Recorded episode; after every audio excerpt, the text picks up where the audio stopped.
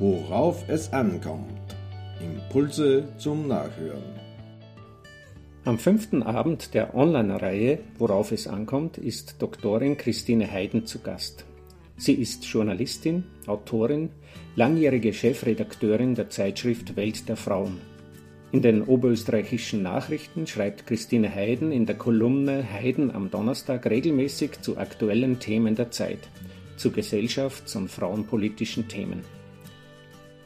Im ersten Teil ihres Impulses spricht Christine Heiden von den großen Herausforderungen, vor denen wir als Menschheit und Gesellschaft gerade stehen. In der Folge beschreibt sie drei Haltungen, die ihrer Meinung nach zurzeit besonders gefragt sind. Gemeinsinn, Eigensinn und Möglichkeitssinn. Abschließend geht sie dann auch noch auf das ein, was in uns Menschen von Natur aus grundgelegt ist und was sich in den Krisenszenarien immer auch in besonderer Weise zeigt. Das Denken in Kreisläufen, Generativität, die Fähigkeit zu Austausch und Diskurs und das Teilen und Sorgen für einen sozialen Ausgleich. Einen schönen guten Abend. Äh, herzlich willkommen auch von meiner Seite. Danke für die freundliche Einführung, Herr Bögel alles wunderbar, gibt es nichts hinzuzufügen. Ähm, ja, Wendezeiten ist ein sehr großes Wort, das äh, ja immer wieder angewendet wird, wenn man das Gefühl hat, es wird ein bisschen unübersichtlich oder auch das Gefühl, es geht etwas zu Ende, es gehen Entwicklungen zu Ende und nehmen eine andere Richtung oder ähm, es kulminieren Entwicklungen so, äh, dass sie wieder Ergänzungen brauchen, ähm, um in eine um eine Balance zu kommen. Ich möchte gerne ähm, mich auf eine quasi Metaebene begeben und Ihnen ähm, drei so kurze Analysen zur Zeit versuchen zu geben. Ähm, drei Dinge, wo ich meine, oder drei Haltungen, äh, die, die sinnvoll sein könnten und drei Dinge oder drei ähm, äh, Varianten dessen, ähm, was wir schon gut können, dann anschließen, weil ich glaube, dass man ähm, gerade, wenn man solche Vokabel wie Wendezeiten oder sowas heranzieht, so wie man jetzt mehr, äh, ja auch merkt, sehr schnell zu so apokalyptischen Vorstellungen neigt, die aber in der Regel nicht weiterhelfen, wenn es um die Gestaltung der Welt geht. Also drei Analysen zur Zeit meine erste wäre, wir leben in einer Schieflage, aber auf ziemlich hohem Niveau. Zumindest trifft das für uns hier in Mitteleuropa zu. Wir reden von sehr vielen Krisen, äh, wir reden von multiplen Krisen, wir reden von einer Krise, die die andere jagt.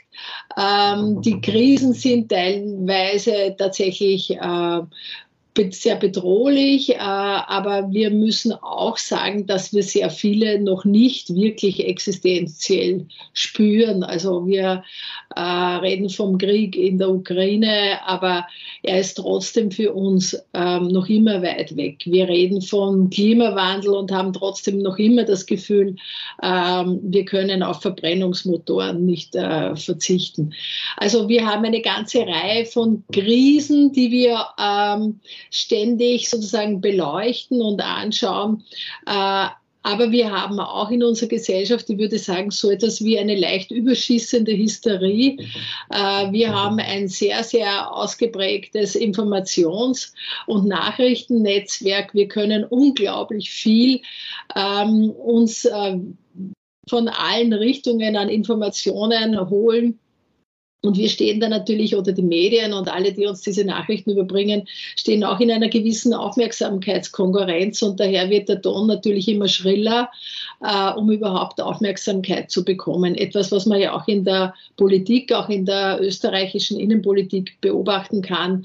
Äh, die Superlative, die Grobheiten, äh, auch die, die holzschnittartigen Analysen, ähm, alles, was man in Aussicht stellt, wird immer immer, immer äh, gröber, um tatsächlich noch Aufmerksamkeit zu bekommen. Wir leben in einem Zeitalter, würde ich sagen, wo Ideologien weitgehend an ihr Ende gekommen sind äh, und wo auch die religiösen Großinstitutionen, zumindest in unserer Gesellschaft, ziemlich ähm, ähm, ausgeschaltet sind oder als nicht mehr sehr relevant erlebt werden. Umgekehrt erleben wir, würde ich sagen, einen Primat der Wirtschaft in Form des Finanzkapitalismus, der ziemlich durchgehend durch alle Gesellschaftsschichten und alle Lebensbereiche zumindest auch sprachlich, aber auch von der Diktion, ähm, wie soll man sagen, geübt wird. Ähm, der größtmögliche Profit ist ein Credo, das in der Zwischenzeit nicht nur für die Wirtschaft, sondern auch für das persönliche Leben gilt. Äh, wie kann ich aus dieser kurzen Lebenszeit das Bestmögliche herausholen? Wie kann ich ähm, das, was äh, mir zusteht, am besten bekommen? Das ist mittlerweile äh, fast so etwas wie, wie das moderne Glaubensbekenntnis geworden, ähm, dass sich die Menschen Menschen nicht individuell ausdenken, sondern dass sie tatsächlich auch gerade durch, diese, durch diesen Primat der, der Wirtschaft, so sehe ich es zumindest, ähm, ähm, als, als äh, anerkannt von allen gesehen wird. Dieser Primat des größtmöglichen Profits äh, führt ihm dann zu vielen Schieflagen, die wir ähm, wenig bearbeiten oder wo wir noch wenig das Gefühl haben, etwas tun zu können, wenn Sie überlegen, der Ressourcenverbrauch, den wir haben, den kennen wir intellektuell, wir wissen, wie hoch der ist und trotzdem verdrängen wir ihn im individuellen Leben. Wir haben geglaubt, nach der Pandemie, jetzt werden die Leute nicht mehr so viel durch die Gegend fliegen. In meinem Umfeld fliegen alle durch die Gegend und alle mit der gleichen Begründung. Ich war jetzt ohnehin so lange zu Hause, jetzt kann ich mir das wieder gönnen oder leisten. Das heißt, mein individueller Profit und auch die Vorstellung, was mir zusteht, ist äh, für viele der, der Maßstab, um, um den es geht. Das geht bis herunter zu den Häuselbauern, ein eigener Pool, der mittlerweile sofort mitgebaut wird mit dem, Roh, äh, mit dem Rohbau. Das ist sozusagen fast so etwas wie ein Menschenrecht geworden. Und wehe, man würde da jemanden äh, kritisch darauf ansprechen. Äh, da muss man sich dann anhören, so wie es mir schon einmal gegangen ist, ob man denn dem kleinen Mann überhaupt nichts mehr gönnt global gesehen ist ein eigener Pool nichts etwas von einem kleinen Mann, sondern von Menschen, die in größtmöglichen Luxus leben. Aber diese ähm, diese Perspektive, die blenden wir geflissentlich aus, die wollen wir nicht haben. Und trotzdem leben wir in einer völlig globalisierten Welt der die einen sich im Metaversum ansiedeln und dort äh, Grundstücke kaufen, Geschäfte machen und sich mit virtuellem Geld äh, versuchen, äh, aus der Misere der, der, realen Wirtschaftswelt hier zu retten. Und die anderen quält noch immer der Hunger, der Krieg und äh, sie kennen das alles. Bei den Frauen ist es so, äh, dass, die, dass noch immer welche sterben müssen, nur weil sie äh, dieses Geschlecht haben, weil sie sich nicht verschleiern, weil sie sich nicht unterordnen. Und gleichzeitig haben wir eine Gesellschaft, wo man von Tag zu Tag seine Identität ändern kann, wenn man möchte. Wenn einem das lustig ist, kann man äh, immer wieder sagen, wer man denn jetzt heute gerade sein will. Also wir haben eine eine Schieflage, aber eine ziemliche Spreizung und in unseren Breiten einen sehr, sehr ausgeprägten Individualismus, der ähm, als Grundrecht sozusagen gesehen wird. Eine zweite Analyse, äh, lange Friedenszeiten, würde ich sagen, erschweren manchmal die Übersicht. Ähm, für mich heißt das, dass man äh, unsere demokratischen Errungenschaften, ähm, die immer prekär sind, weil äh, das, das Wesen von demokratischen Systemen ist, dass immer wieder alles neu ausgehandelt werden muss, dass wir uns das selbst immer wieder schlecht reden, dass wir vom Ende der Demokratie sprechen, dass wir so etwas wie die Europäische Union immer wieder schlecht reden. Aus meiner Sicht ein weltgeschichtlich einmaliges Friedensprojekt, sowas gab es überhaupt noch nie in der ganzen langen langen Geschichte der Menschheit. Der Versuch, dass 27 Staaten sich einigen und dann auch noch irgendetwas voranbringen. Wer jemals in einem Verein eine Führungsaufgabe gehabt hat und sei es nur ein äh, Kleintierverein, weiß, wie schwierig das ist, 27 äh, Meinungen auf einen Nenner zu bringen, wenn es wirklich um etwas geht. Solange es um nichts geht, ist man ja schnell einer Meinung. Also wir haben da eigentlich äh, sehr, sehr hohe, ein sehr hohes System der sozialen Organisation erreicht.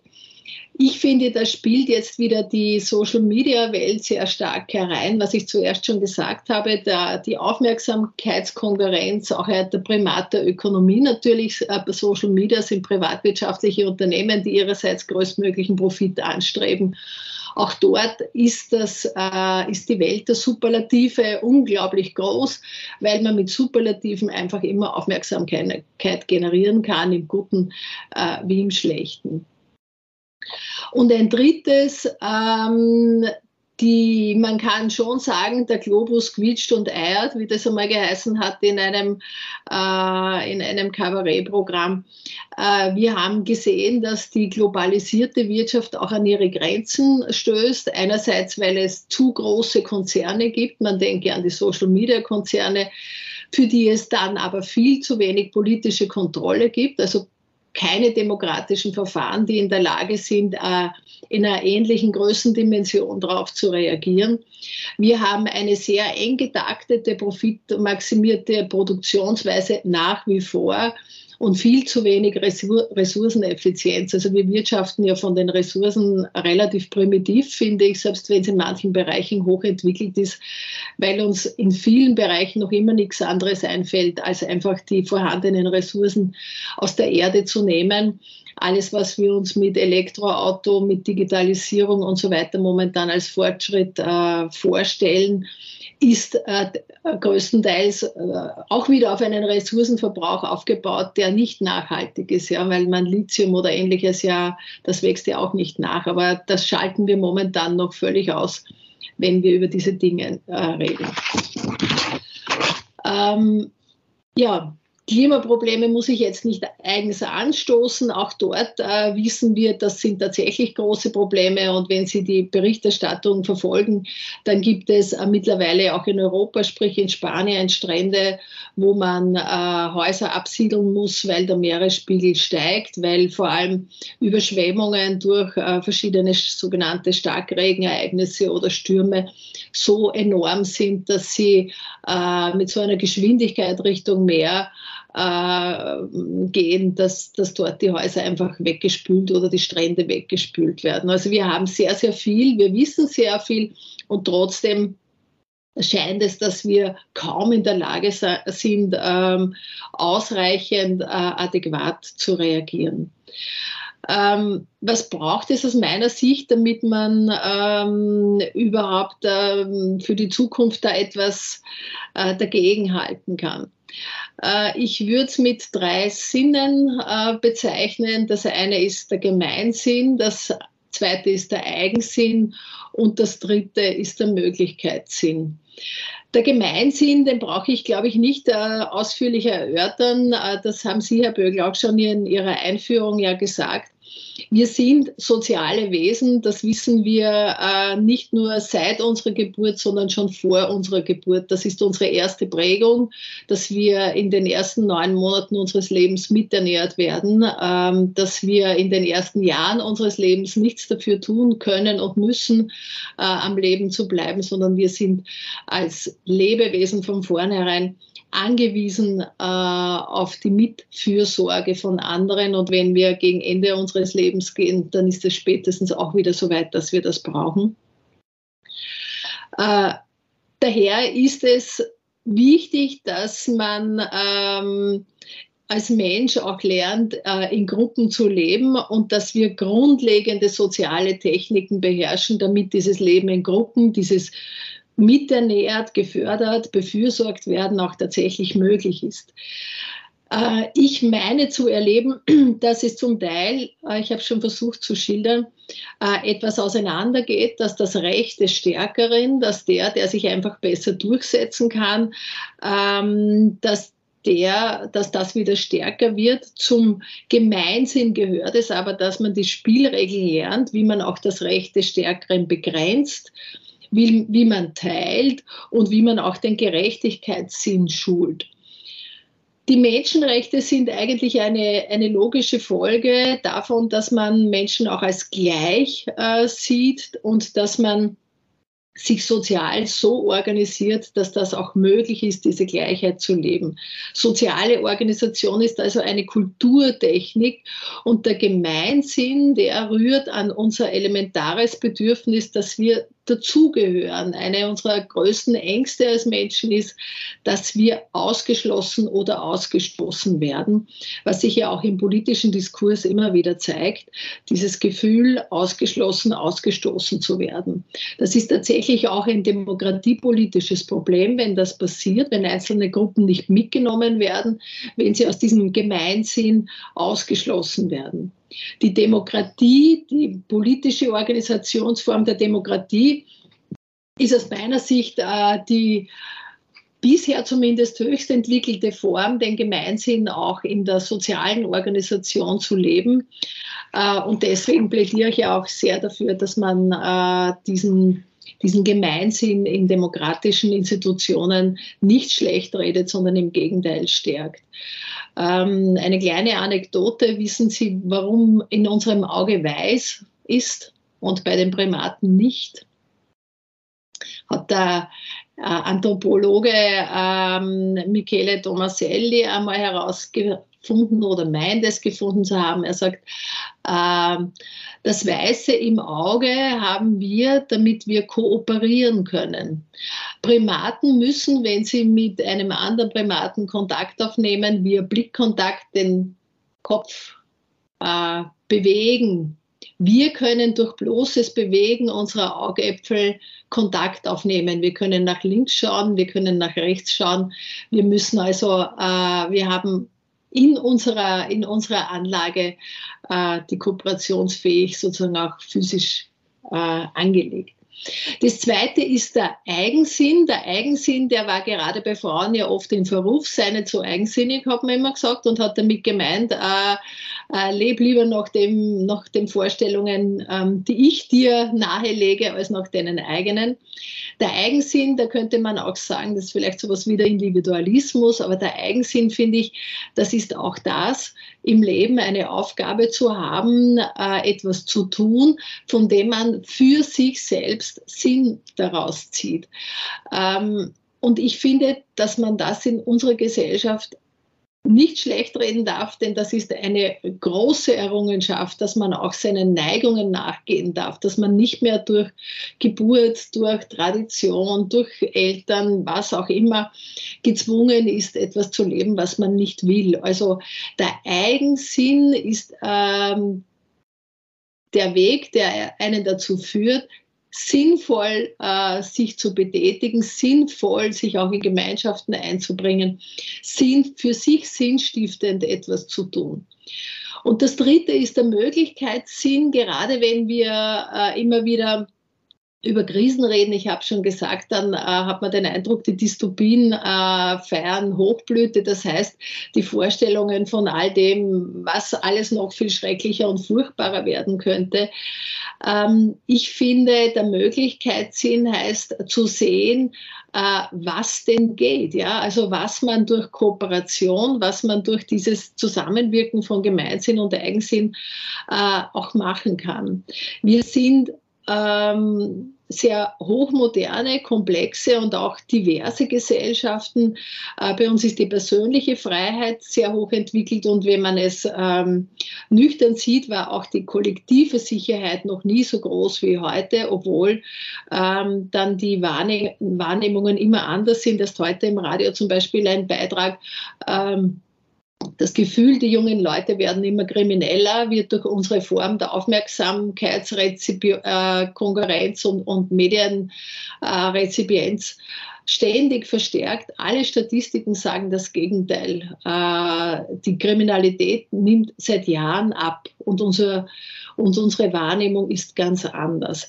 Also diesen, diesem Dystop dystopischen Verständnis, diesem Angstverständnis sollte man entgegensetzen, äh, den Möglichkeitssinn, also was man denn eigentlich auch schaffen kann. Ich erinnere nur an die Entwicklung des Impfstoffes, an die, ähm, die Open Source äh, Wissenschaften, die sich immer mehr etablieren. Ähm, aber es braucht damit der Möglichkeitssinn überhaupt äh, sich entwickeln kann. Offene Gesellschaften, ich glaube, das ist das Wichtigste überhaupt. Autoritäre Gesellschaften unterdrücken in der Regel den Möglichkeitssinn, weil in autoritären Gesellschaften ausschließlich die Möglichkeiten der Herrschenden äh, Chance auf Realisierung haben, aber nicht die Vielfalt äh, der Ideen und der Kreativität aller. Und zum Schluss noch drei kurze Dinge. Was können wir schon? Ich glaube, wir können eigentlich schon gut und ähm, Darauf könnten wir vielleicht auch schauen. Wir, können, wir kennen gut Kreislaufwirtschaft. Kreislaufwirtschaft könnte man auch sagen, das ist Generativität, das Denken in Generationen. Und das kennen wir deswegen gut, weil wir selbst sterbliche Wesen sind, weil wir auch irgendwann beginnen und auch irgendwann gehen. Das ist eine Form von Kreislaufwirtschaft, die in unserer eigenen Physis, in unserem eigenen Leben in uns eingeschrieben ist. Wir wissen, dass wir endlich in einem unendlichen, sich erneuernden System wirken. Äh, und dass wir darin eine bestimmte Aufgabe haben, aber dass wir nicht alles äh, erledigen können, dass es viele andere auch gibt, die etwas machen. Ähm, Kinder zeugen, Bäume pflanzen, kreativ werden, finde ich noch immer einen sehr guten Ausdruck, ähm, um zu sagen, was Kreislaufwirtschaft heißt. Zweitens können wir sehr gut den Palaver. Der Palaver äh, wird schon bei den nomadischen Völkern gepflogen. Das ist das gemeinsame Besprechen von Dingen, die für die Gemeinschaft wichtig sind. Unser Palaver findet auf äh, der Ebene von Vereinen, auf der Ebene der Politik, auch in den Firmen statt ich finde, dass es wichtig ist, uns diesen Palaver zu erhalten und nicht in autoritäre Systeme zurückzuverfallen. Der nomadische Palaver, da weiß man, da reden einfach alle mit und da wird zuerst wild durcheinander geredet und dann, äh, äh, und dann äh, hat man eine gemeinsame Meinung. Und das Dritte ist das große Teilen. Der soziale Ausgleich, den finde ich äh, total wichtig. Auch den haben wir in der Regel alle gelernt. Teilen äh, lernt man meistens schon in Familien oder man kann hoffen, dass man es in Familien noch immer lernt, dass man nicht nur Prinzen und Prinzessinnen heranzieht, äh, die gewohnt sind, dass ihnen alles nachgetragen wird oder dass sie von allen verschont werden, wo sie mit anderen auch etwas teilen müssten. Ich glaube, optimistisch können Gesellschaften nur dann sein, optimistisch äh, und ihren Möglichkeitssinn gebrauchend können Menschen nur dann sein, wenn sie wissen, dass sie im Notfall auch unterstützt werden. Man nennt das auch Solidarität. Diese Solidarität ist, finde ich, ein Grundprinzip offener und kreativer Gesellschaften. Ohne dem funktioniert das nicht. Und das heißt nicht nur materielles Teilen, sondern auch das Teilen von Werten und von Spielregeln und dazu braucht es immer wieder Verfahren, um das auch tatsächlich aushandeln zu können. Also, um es kurz zusammenzufassen, ich meine, äh, wir leben tatsächlich in einer Zeit, wo sich und wo wir versuchen sollten, äh, mit einigen Haltungen wie Gemeinsinn, Eigensinn, Möglichkeitssinn, mit Solidarität äh, tatsächlich äh, wieder ein, ein, ein, eine positive Weiterentwicklung äh, zu ermöglichen. Die dramatische Version, die manche haben, dass so eine große Wende nur in einem ganz, in einer ganz großen Zerstörung, sprich in ganz großen Kriegen enden könnte, die möchte ich nicht teilen, weil ich glaube, dass es bei all dem, was wir als Menschheit schon können, nicht notwendig ist, es so zu lösen. Wir können, glaube ich, die Probleme auch anders lösen. Danke.